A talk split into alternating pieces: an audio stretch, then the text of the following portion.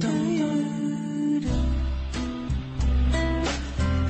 今天过小年，非常感谢周老爷在这么吉祥如意的日子，到我们的八九八的文化星空跟大家来聊聊天。对，而且今天我们要聊的主题跟今天这个时间还特别搭。对，因为过小年就大家都已经感受到了。下周的现在就是除夕夜了，是的，大家已经开始在准备守岁的一个时间段了啊。嗯嗯，所以周老爷呢是打算今天要跟大家讲一讲。过年注意事项，注意事项。嗯，其实一一开始说要说过年注意事项，我觉得没没什么注意的。对，大概脑子里面冒出来的也就是尽量不要胡吃海塞跟熬夜，嗯，然后就没有太多的了。对，我说过年注意事项呢，我们首先要认识到过年的主题。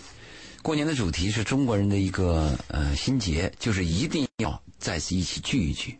不论远在天边，远在海角，嗯，到了这一天，我们一定要在一起聚一聚。如果这一天我们没有聚到，嗯，就相当于我们一年没有聚到。嗯，其实平常有时候五一啊或者十一我们也会看到，嗯，但是除夕或者大年就一定要聚。嗯，那这个聚呢，我就要提醒啊，特别提醒我们深圳的这些年轻人，你们回去跟谁去？Daddy and mommy，对，应该是跟父母聚，但是我们有很多年轻人回家怎么呢？包一撂，爹妈饭一吃，嘴一抹，走人了。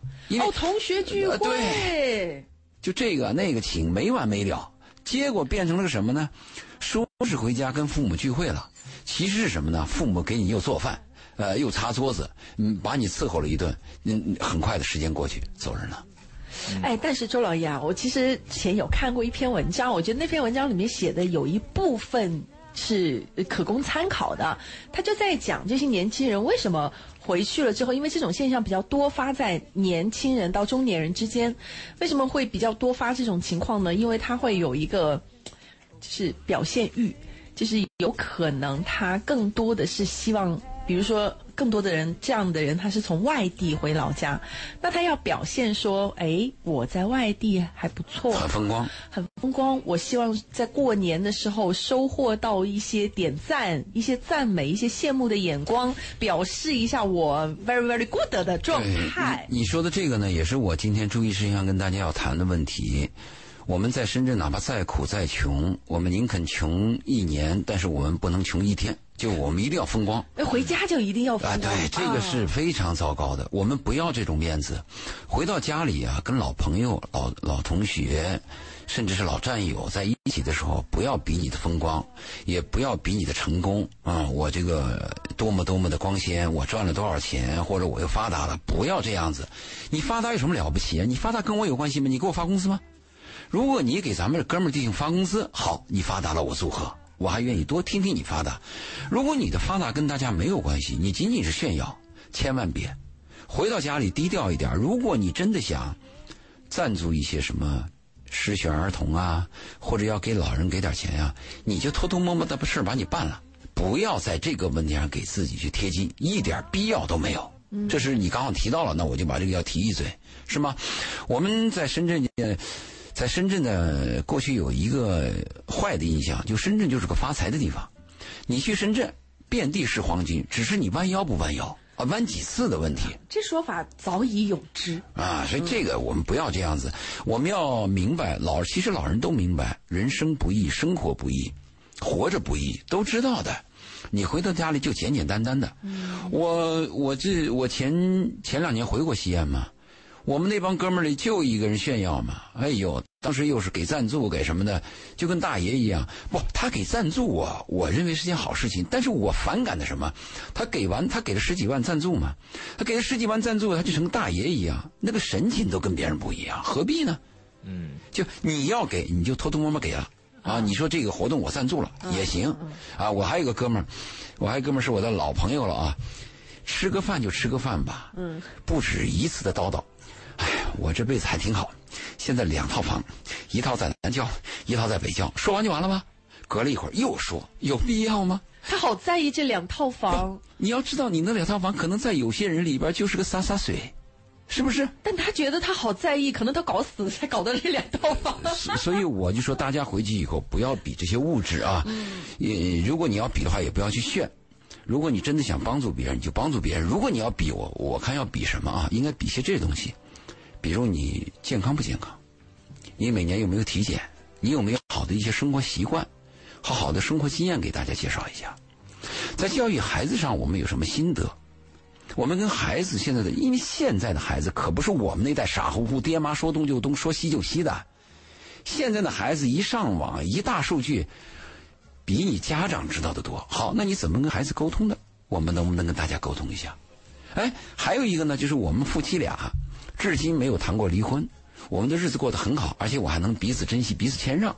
哎，你炫炫这个也行啊。哎，我就讲，我们要炫一些生活上的东西。要是我呀。我根本都不炫。啊，对，没什么炫。交流，嗯，没什么好交流的，不交流，自己的私生活嘛，真的不交流。我跟你讲，这个人，所以你回去不会参加同学聚会吗？就算参加同学聚会，我不会主动说起我的生活，你会听大家讲，好的坏的我都不说，他们说的我也就左耳朵进右耳朵出，我也不会听。嗯，人与人之间的悲欢喜乐是不相通的。对，我完全同意，是自对的，是完全不相通的。你讲的好呢，坏呢，他都不，他都其实没有人在乎。真的，而且呢，你在那儿炫耀你自己今年有别人会烦，他他只会觉得瞧不起你。嗯，就是我们都有一句话说的很很清楚，就是你越炫耀什么，越就越缺什么，缺乏什么，是啊，或者你看重什么。我们看别人都看得很清楚，可是到自己身上呢，就忍不住想要去炫耀什么。其实有什么有什么大不了的？你以为你你多挣了点钱，你回家之后别人就能瞧得上你了吗？其实生活真的就是自己的，你自己过得开不开心太重要了。你如果还非要说我要。就我活在别人的眼神里头，你太可嗯，可悲了，太可悲了。这个年轻轻的移民能有这样的感受，要不就是太悲伤，要不就太老成啊。呃，但我赞同。你希望是哪个？我早就被生活磨练出来了。对。呃，所以我们讲的第一条呢，是希望年轻人回去啊，你们真的是看父母去了。嗯，父母真的就像歌唱的那样，我们不希望你给多少钱，我们就希望你常回家看看。我现在回忆起我的父亲和母亲呢，我就非常的后悔，因为他们说老就老了，说死就死了，很快。我甚至我母亲去世的时候，我就没有在她身边。嗯，因为我在深圳忙。我父亲去世的时候，我也没有在他身边，只是最我父亲最后一口气，是我抱着他的头，在我的怀里咽了最后一口气。其实他已经成植物人很长时间了。嗯，那我回忆起这些过程的时候呢，我就深深的内疚，因为我父亲他是甘肃人，他喜欢秦腔。这个秦腔我京剧都不喜欢，你就不要说秦腔太古老了，而且那个秦腔唱起来啊，有点歇斯底里的。嗯。那他老爱看秦腔，所以他一看秦腔，我就换台或者我就走开。啊！我现在想起来啊，居然我都没有安安静静的陪着我父亲看一段秦腔。嗯嗯，终身的遗憾。嗯，那我妈就喜欢看那个连续剧，那连续剧多俗啊！那都是哎呦大嫂大妈跳广场舞人看的嘛。嗯，当然现在电视剧拍的也很精彩。嗯。但是我妈那一代那个那电视剧还是落后一些，我看不上，所以她一看电视剧呢，我就走人。你现在回忆起来，你可以说她是错吗？我都有点罪的感觉。嗯，犯罪啊！你看妈妈养你嗯一辈子，爸爸为你操心一辈子，真的是回家应该跟爸爸妈妈聊聊，谈谈心里话，陪着爸爸妈妈爱干他们的事儿。但是我们从小到大呢，都是父母帮我们宠惯了。啊，你喜欢吃什么？你今天情绪好不好？啊，你开心吗？我们很少想到，爸妈你喜欢吃点什么？爸妈你今天开心吗？爸妈你想干什么？你今天想看一个秦腔吗？我陪你。嗯。你想下棋吗？我陪你。妈妈你想看电视连续剧吗？妈妈我今天就陪你。我不但今天陪你，明天我也陪你。我来这几天，我我我就是来陪你来的，有吗？所以这是我跟年轻人反复要讨论的问题，但是。等你时光一过，翻过来再想补这一刻，告诉你没有的，嗯，没了，就没了。是的。所以这是我的第一个讲的这个注意事项，就是你们回到家到底陪谁，讲清楚。如果是跟同学聚会要办什么事儿，你赶快去办。但是我们人活在世上就是一个情，嗯，就是一个情。这个情啊，除了什么男女之情啊，什么爱恋情啊这些之外，父母的血缘之情。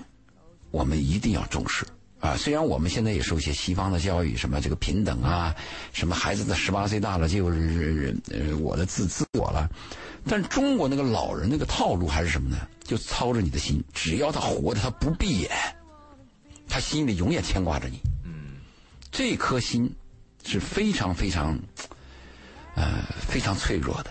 嗯，所以我就提醒这些年轻人，包括中年人，只要父母在世，回家第一件事，如果你是看父母，好好抽出两天，手机关了，嗯，就陪着父母，他喜欢什么你就陪陪他。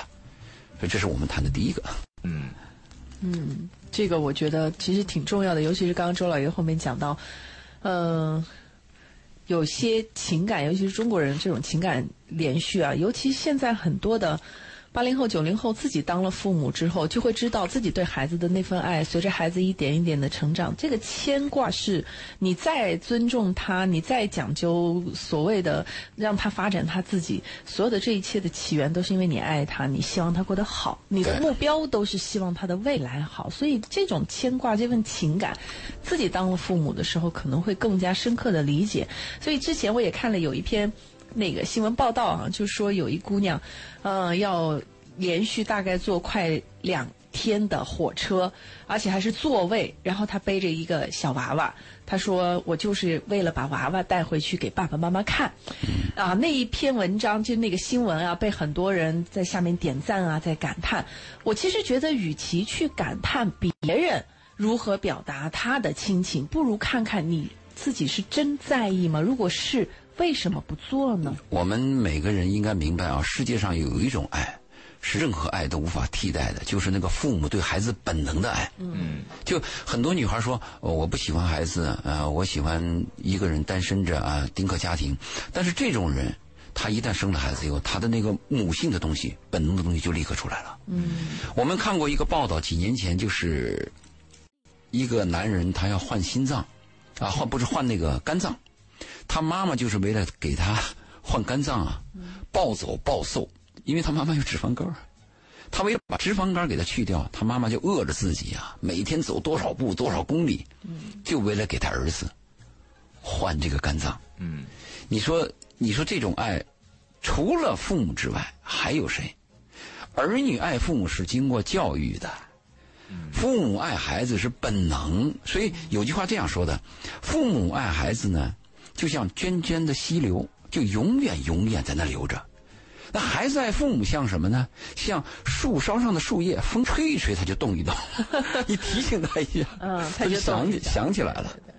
所以我们要珍惜，呃，父母的时光，他们很短，而且一年盼你就这么就这么短的时间。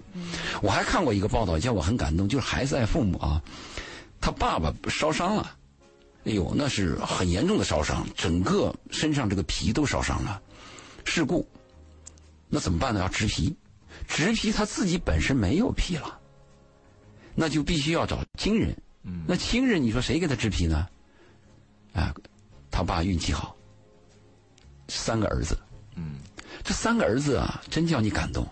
听到他爸这个事儿，从老大、老二、老三异口同声：“咱爸的皮，我们不换谁换？”老大说：“我第一个上。”后来老二说：“嗯，哥，你年龄大，我先上。”老二先上，那个植皮呢，植完皮以后呢，那个老大就问那个老二说：“疼不疼？”老二说：“真疼。”他说：“但是为咱爸，我愿意。”接着老三上，给他爸换皮。这种报道在我们人间，在我们的报道当中多一点。少报道一些什么明星啊，哪个人又出彩了，哪个人有个 LV 的包，谁会又又赚了多少钱，不要报道那些东西。呃，所以我就想了一下我们第一条、第二条这个问题啊。第二个，我们想提提一件事，就是我们第二个注意事项，就是你给父母啊，我们不是说要给点红包吗？嗯还有时候寄钱。呃，我给大家的建议什么呢？给父母的红包的数量不一定要大啊，给个十万、八万，甚至有什么两三万红包，其实不一定有这个必要。甚至寄钱，有些人是我攒了半年给爸妈寄一大笔钱，这个不好。我理解是这样，父母在等你寄钱的那个等待期间，那个幸福感，这个是非常非常好的。所以我建议把这个钱拆分，就是我，比如说我这个钱存六个月寄一次，不，我干脆每个月寄，就是我始终我的心每时每刻跟父母都牵挂着，父母总在期盼着，这样比较好。周老爷这个让我想起来之前在网上面看的很多年轻人的段子啊，吐槽自己的父母亲生的啊，因为每次在微信上一找爹妈，当然他这个可能是特指学生。阶段就大学生，一找爹妈，爹妈回的一定就是说吧，差多少？啊，又缺钱了是吗？对对，生活费又没了是吧？完了之后，这个钱转过来，立刻还把自家亲闺女、亲儿子给拉黑，意思就是下次不要来找我们。但是你看这个会很好玩，就是可能一方面你会很羡慕，就是这个父母他们也在比较年轻的状态里，可以跟孩子这么玩一玩。嗯。另外一方面，这个孩子他。还可以理直气壮的靠父母，其实能够靠父母本身是一件值得羡慕的事情，因为我觉得周老爷刚刚特地讲到中年人的时候会有感触，就是现在有越来越多，至少八零后会觉得是上有老下有小，就必须自己都不敢生病的状态，一病就成穷人，对，那就是那就不是靠父母的状态，而是大家都靠你的这个状态，所以有时候去看一下这样的文字。一方面会会心一笑，另外一方面会羡慕。但是羡慕完了之后，回想一下，如果你可以反过来，嗯，你没事儿，对，给你爸妈发个红包。最近在忙什么呢？发两张照片来看看，表扬一下，花式点个赞，你们俩心情得多好呀！对，你说的这个是我还是一个教育问题啊。我反复提教育问题，就是我们这个大脑呢，就相当于我们电脑最初的时候那个硬盘格式化。格式化以后，你输入什么软件，它就有什么软件。这个教育是非常非常重要。你看，我们现在有些出国留学的孩子，我接触的比较多，他们出去以后变化很快。首先，什么人权平等？你老爸你敢骂我，你要动手，我马上报警。哎，这个他学的特别快。但是有一条他不变，就是伸手管老爹老妈要钱。哎，就我们国人这个孩子还有这习惯，就这个他不学。他学，他学的东西他是人嘛，趋利避害，哎，都正常。但是这样学来就太缺乏说服力了啊。第三个，我们注意事项，我们给的建议是这样啊：你们回家以后总要给老人买点东西。嗯。嗯，那我们就要考虑的是，给老人到底是买东西好呢，还是给他钱你自己去买好？啊，有些啊，有些人说。我买东西啊，因为我给老人钱以后，老人都舍不得花。是的，这样的老人特别多。哎，对，所以我要给老人买东西。那你买东西的时候，我就要提醒了，你给老人买什么东西？好，给老人买保保健品。脑白金，非常非常危险。这个保健品的东西，我告诉大家，你们一定要谨慎。如果这个保健品有两个认证，如果有的话，你们就可以买。第一个认证，就是它的病理和毒性认证和它的那个营养认证。它确实有过临床，一般一个医药的临床没有十年八年是不可能的。如果第一个报告你确实看了，你研究了，那这个报告，啊，它的 SGS 报告，啊，它的这个国家报告、医学报告，甚至是企业的标准，你都看了，这第一个你看了。第二个什么？就这个保健品你自己服用过，你使用过，服用过以后呢，你在六个月和十二个月以后你去做体检。你体检的指标正如保健品所描述的那样，它达到了改善、良好。好，如果在这种情况下，我建议你可以给父母买保健品。如果这两个条件缺一条，我就说你 stop，停止，不要干这个事儿，非常非常危险。保健品的这个满天铺天盖地，都是靠人去说说故事，啊，说的好听一点，他是在讲故事；说的准确一点，是忽悠。所以这个大家一定要谨慎。另外，我本身还有个体会啊，凡是人工合成、人工制造的，特别是一些新产品，我建议大家要谨慎。这个新产品它刚上市，啊，说的很好，但它有没有过认证？啊，大家一定要谨慎。所以我建议给老人买东西的时候啊，不如买一些简单的蔬菜和水果。我我在五年前去看过我一个小学老师，我小学的时候呢。这个杨老师呢对我很好，他去听报告，听那个小萝卜小萝卜头姐姐的报告，就带一个一个班只能带一个孩子，他带着我去了烈士陵园，所以我就一直想念这个杨老师，可是，一别几十年就找不到他了。我在几年前我就通过各种办法打，后来我打到这个学校，找到人事部说他退休了，那我就一定要见到杨老师，他是个老人了嘛，我就考虑给他买什么。啊，当然我也愿意给他红包，我也给了他红包，但红包他他最后他就是硬是不要。但是我就要给他买东西，我就考虑买什么。后来我就买的新鲜的蔬菜。我在广播说过新鲜的蔬菜，大家一听可能就觉得，哎，不很简单的问题嘛。但是你知道不？你要给他买新新鲜蔬菜，你不要说别的，你就拎个半个西瓜，你拎一拎试试看。那个飞机场，我在飞机场小学，那个飞机场小学那个里边那个宿舍楼啊，从外边走进去，飞机场是多大呀？我给老师拎着那水果，拎着西瓜，拎着一篮子蔬菜往里边走，那是一种什么感动啊？我自己知道。就是我们给老人买的东西是不是健康的，是不是负责任的？所以我建议什么啊？我的建议，你给老人可以买些新鲜的东西，新鲜的蔬菜，甚至。你到一个好的商店去给你们老人买一点好的水，对吧？饮水很重要嘛。你说我就把这个卡给你放在这了，这一年我爸我妈喝的水就喝你这个品种水，这个水你经过认证的。老人喝水很重要。其次，你说有些有机有机食物，有些有机食物呢，那我跟这个点也定一下。我说我给你个三千块钱，你每个礼拜哎给我爸妈。送五十块钱的，或者送一百块钱的，这样给老人送礼，就对老人的肉体改良和肉体土壤的帮助是非常大的。听着我都感觉好难，好难实现呐！你要去做，可以做到的，我就做到了。我的建议是跟大家是可以做到的。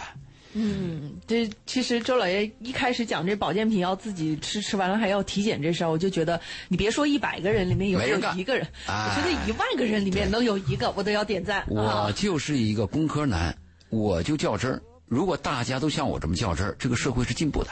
啊，我们就担心你听了别人以后心里又很懒，哎，就就就就就那么干了，这很糟糕的。你比如说，呃，我们经常听一个介绍说，葡萄酒里边有卢梨醇。啊，卢梨醇可以软化人的血液管，等等等等吧。但是你知道卢梨醇一瓶葡萄酒，它卢梨醇有多少比例？你知道一个人要保持身体的卢梨醇能改变你血管卢梨醇，你去你去统计一下吧，一天要喝五十瓶到六十瓶的葡萄酒，你才能达到标准。所以不要听那个忽悠，你没有任何证据的你就相信他。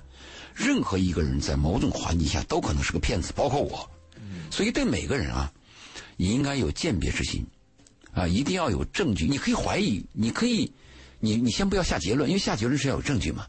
你对任何事情要保持一个怀疑态，特别是入口的东西，因为入口的东西啊，不论你喝的水，还是吃的食物，只要你入了口，好吧，就是你的血液、肾脏、肝脏、大肠、小肠吸收了、分解了。如果有毒，就增加肝脏的负担嘛。所以我就建议大家，要怕就不做。要做就认认真真的去做。嗯，好，今天呢，我们邀请周老爷来到我们这个直播间呢，谈一谈春节前我们需要注意的问题，我们可以做哪些尝试啊，做哪一些工作。那如果您这个也是打算回家了啊，不不光是跟自己的爱人啊，或者跟自己的孩子啊，或者跟自己的爸妈，你觉得有什么样的问题需要周老爷给你支持建议啊？比如我今天回家打算干嘛干嘛干嘛干嘛啊？我这样做对不对啊？等等。呃，各个方面的生活方面的问题呢，您都可以通过两种方式来跟我们进行交流和互动。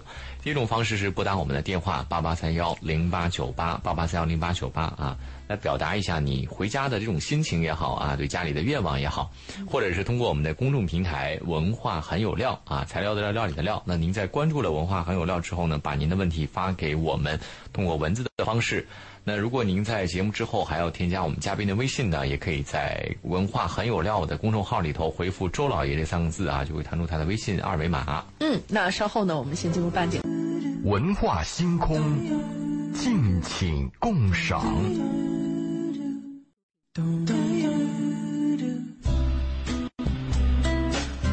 好，欢迎大家继续回到今天的文化星空。我们今天和周老爷共同来聊一聊。春节回家注意事项 啊！刚刚前面其实讲到了一个核心，我们说每年 各种讲过春节，春节是团圆，合家团圆。可是事实上呢，我们更多的年轻人心里很清楚，这个团圆是合家呢，还是别的团圆啊？所以我们希望把这个核心强调一下。你可能如果真的是回家过年的话，你这一年当中陪你。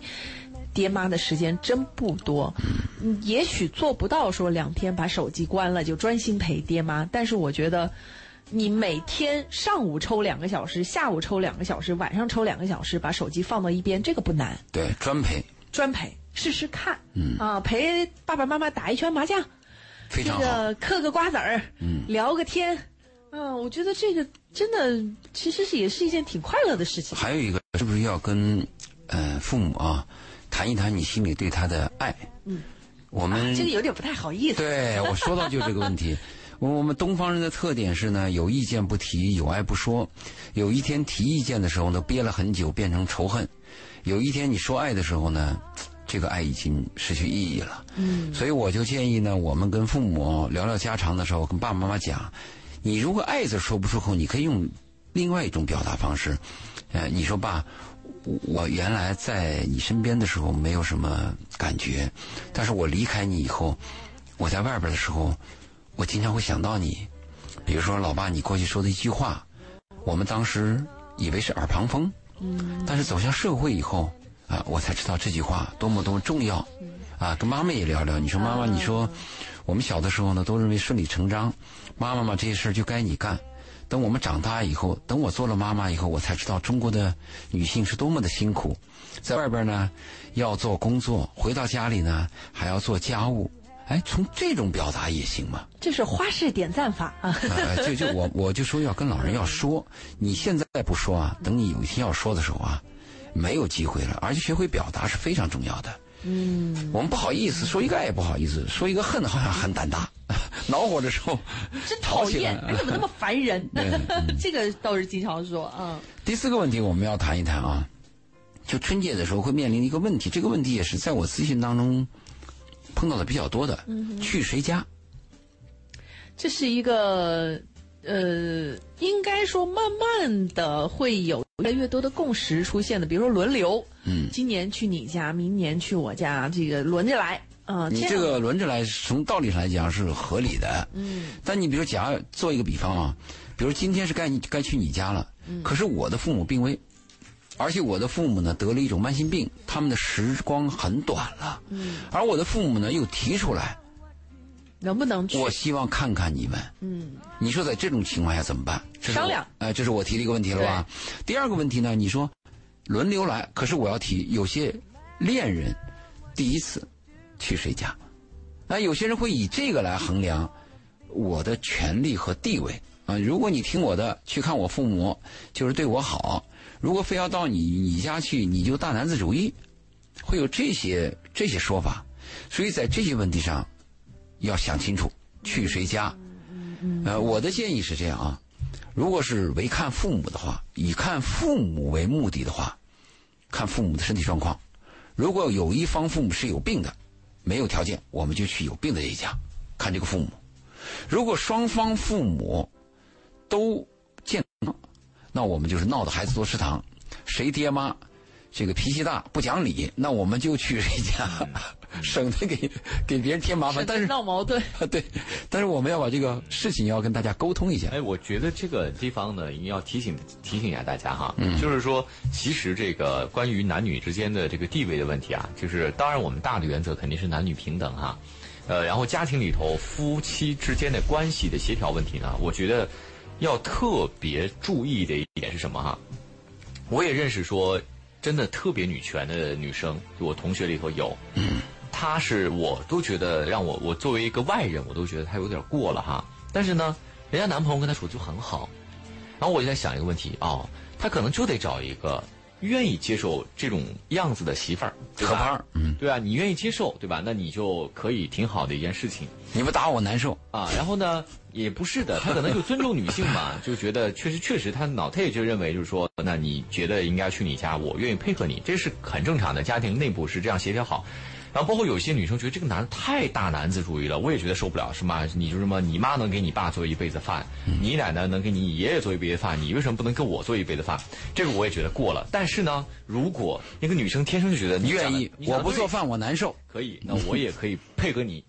然后呢，双方之间呢，如果说这个问题上都有协调的空间，我觉得是一开始啊，你们在确定这段关系的时候，其实是要对彼此这方面要有所了解。因为这个东西会成为日后的隐患。就是你俩结婚了，孩子都一岁了、两岁了，还要为今年过年去谁家而吵架，你不爱我不爱你的，我觉得你们这个婚姻就不应该结。你们俩没想清楚就在一起了。移民这个问题谈到了一个就是两个人的合作关系了。一般来讲啊，两个人在一起啊，一定是有一强一弱、一主一次的。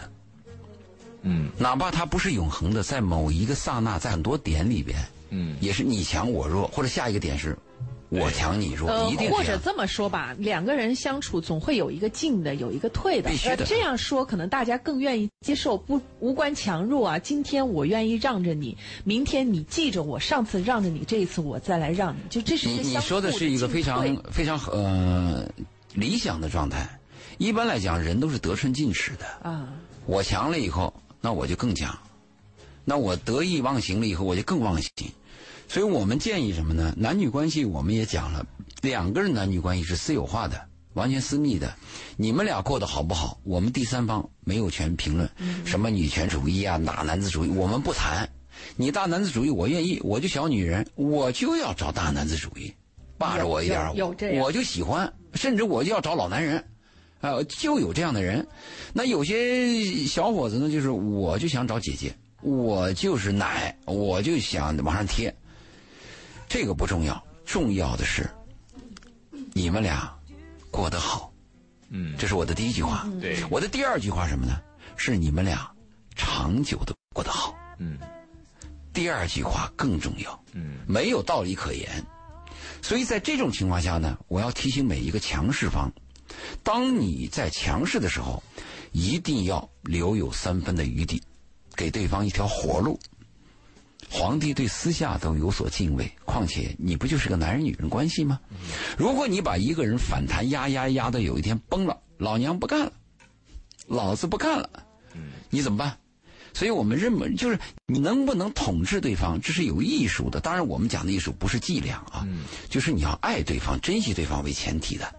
如果你在这一方面强，啊，坚持说回我家一定要看我爸我妈，好，女方同意了，那你回过头来一定要跟他爸爸他妈打电话，嗯对吧？你跟女方爸妈讲，你还要找一个好的理由，比如说我爸妈今天是刚从外地回来，我爸摔了一跤啊，类似这样的这样的谎言吧，就让对方认为你是尊重对方的，而不是轻视对方。我来看我爸我妈，我讲的就是强势方对弱势方，永远要爱惜，要珍惜，要留有三分。你找的时候也要找一个跟你相对来讲，就是你能，就比如说你明明你自己是强势方，你还要找个比你更强势的女方，那你干嘛呢？对不对？虐自己嘛。啊，对，是这样，如果两个都是弱势方啊，它的生物规律是这样：如果两个都很弱，有一个就会强起来，嗯他会担当；对，如果两个都强，这两个肯定打得分开，嗯一定是这样子的。嗯难道不会有一个自动弱下去吗？会也会，但是这个自动弱下去是有几种情况了。一般来讲就是，嗯，弱势方，我依赖你的，比如说我依赖你经济，啊，我如果是跟你吵起来，那我下月就没钱花，那我如果这个东西我是明显的弱势，我必须要服从，我我我屈服嘛。那还有一种情况是什么呢？我更爱你，我更舍不得你，虽然你无理，但是我如果给你较真儿。我就失去你了。呃，你不就翻脸了？嗯，那我不就没你了？嗯而且没你我就活不下去。啊，就这个东西它是，但是如果在这种情况下屈服，或者我因为怕失去你，我不得不委屈自己，这是一个暂时的段落。不能长久。对，长久的段落一定是什么呢？互惠互利，对方心里要舒服，啊，身体舒服不舒服我们不谈，心里是一定要舒服，而且我心里边要有爱的感觉，这气儿顺，才可以长期。一个人不可能永远压榨一个人的，啊、要不然我就逃离了，要不然我就反抗了。所以这个是我们谈到去谁家的问题，大家要商量好，不论去谁家，最后都要给那个你没有去的那一家给予充分的表达，甚至是我实在去不了了，我是不是多送点礼，或者我承诺我下个下个下一次一定怎么怎么样？这是我们谈第四个问题啊。呃，第五个问题我们要谈一个这个问题，就是如果你跟他是恋爱关系，第一次去对方家，有两个问题要谨慎。第一个就是你到底确定这个关系没有？嗯嗯。有些男孩会跟女孩这样讲：“哎呀，我爸我妈催婚，你呢？呃，咱俩反正也正谈着呢嘛。你春节到我们家去一趟嘛，呃，还能收点红包，呃，当我一个女朋友。注意啊，这个不是那么简单的，这里边就有陷阱。我说的陷阱是什么呢？老人会当真。所有的老人都希望自己的儿子找到一个儿媳妇儿，所有的老人都希望自己女儿带来一个女婿。只要你带去见父母，你哪怕嘴上跟父母讲，你说这是普通朋友，父母心里边都认为他是很重要的朋友。嗯，不然不会在这个时候带回。当然了，特别是你这个儿子很难找到女朋友，或者你这个女儿很难嫁出去，老人就更注重这个问题。而你们俩说好了回去以后就拜拜了啊，你走你的，我走我的了。老人不是这么回事老人当真，而且老人会伤心。老人这个伤心和年轻人不同，年轻人会倾诉，会哭。老人这个伤心呢，是往肚子里咽，他特别难过，他还不好跟他的战友或者是他的老同事去谈这个问题。老同事、战友的孩子娃子多大了？那我这儿子八字没一撇，我这女儿们剩女了。所以注意，这是我们提醒：如果你们是恋爱期间不确定婚姻关系，不要去对方家里。好，那我们再谈。如果你确实是我想和他结婚，但也没有这个把握，确实很认真。好，那女方去男方家，你就要考虑一个住宿的问题了。啊，如果你们俩已经有同居了，我就不说了啊，那还那是另外一回事。我讲的就是这关系啊，模棱两可。你又想了解，在这个阶段上呢，就有两种可能：就我要跟这个男人结婚，好，刚好借此机会，我去他家，还能跟他有同居的机会，因为我们了解一个人，一定要上床。如果你对一个人肉体都不熟悉，你怎么了解他的灵魂呢？对不对？肉体起码是个表象的了吧？那灵魂多复杂呀！灵魂的七拐弯八拐弯，这乱变的呀。嗯。所以我就说，如果你要认定我想跟他，那这是个机会，往往前走，这是个机会。那还有一种情况呢，我可能会退。我已经了解到他有点问题了，虽然我跟他确立了婚姻关系，那你注意。你如果去他们家，那你就要讲好，我住宾馆，或者说咱俩都住宾馆，不要在你爸妈面前暴露出来我们的窘迫。住宾馆那好，你一间房，我一间房，说好井水不犯河水。这个话说在前面，就跟我们有些男女关系啊，见面了以后什么都不说，往下怎么走，心里很忐忑、慌慌的。如果你俩一见面吃饭就说好，说好啊，咱俩今天晚上吃饭到十一点不开房，讲清楚，大家都轻松。对吧？有问题，如果事先说出来，明码标价，讲明白，这个关系就好处。我们最怕的是，你看着办，你猜，啊，看对方眼神，太麻烦了。嗯，其实我，可能我我现在越来越趋向保守，我会觉得如果没有结婚，过年这个时候就不要往对方家里跑了，可以挑很多的机会，休个年假什么，挑一个。这个春暖花开，不伤老人。对，这个秋秋光正好的时候，天气也合适的时候，再往对方家里跑。过年这个时候吧，我还是觉得团圆这个核心主题是最重要的。你少回家陪父母一年，他就真是少一年。嗯。没结婚，就不要在过年的时候往人家家里跑，真是会有些。如果你们很恩爱，你发现对方结婚吧。如果有对方金子般的可贵。那这是一个机会，而且我想介入也行。好，我们今天就暂时先说到这里。好，周老爷，年后见，拜拜。好，年后见，拜拜。